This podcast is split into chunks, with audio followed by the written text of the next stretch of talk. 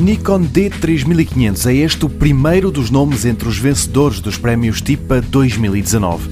Todos os anos, os membros da Associação Internacional da Imprensa de Imagem Técnica reúnem-se e escolhem que produtos e inovações se destacaram nos últimos 12 meses. A câmara da Nikon venceu na categoria DSLR.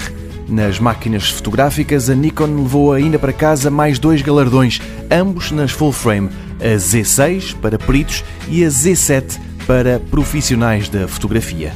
Também entre as full frame, ou seja, câmaras não muito grandes, sem espelhos, mas com um sensor óptico alargado, a Canon EOS RP venceu na categoria avançada e a Panasonic Lumix S1 ficou com o galardão que pondera tanto as capacidades fotográficas como o vídeo nas APS-C, as sem espelho, mas com um sensor mais reduzido e menos caras. Quem ganhou foi a Fujifilm X-T30 na categoria avançada e a Sony A6400 sagrou-se a melhor APS-C para peritos. São muitas as categorias a concurso, não só de câmaras, como de lentes e acessórios, como os tripés. Ainda nas máquinas fotográficas, destaque para a Ricoh GR3, a melhor compacta, e para a Sony RX100 6, a melhor super zoom.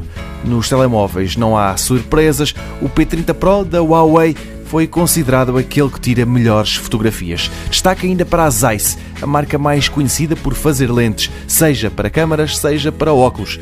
Esta ganhou na categoria Design com uma máquina fotográfica inovadora, a ZX1.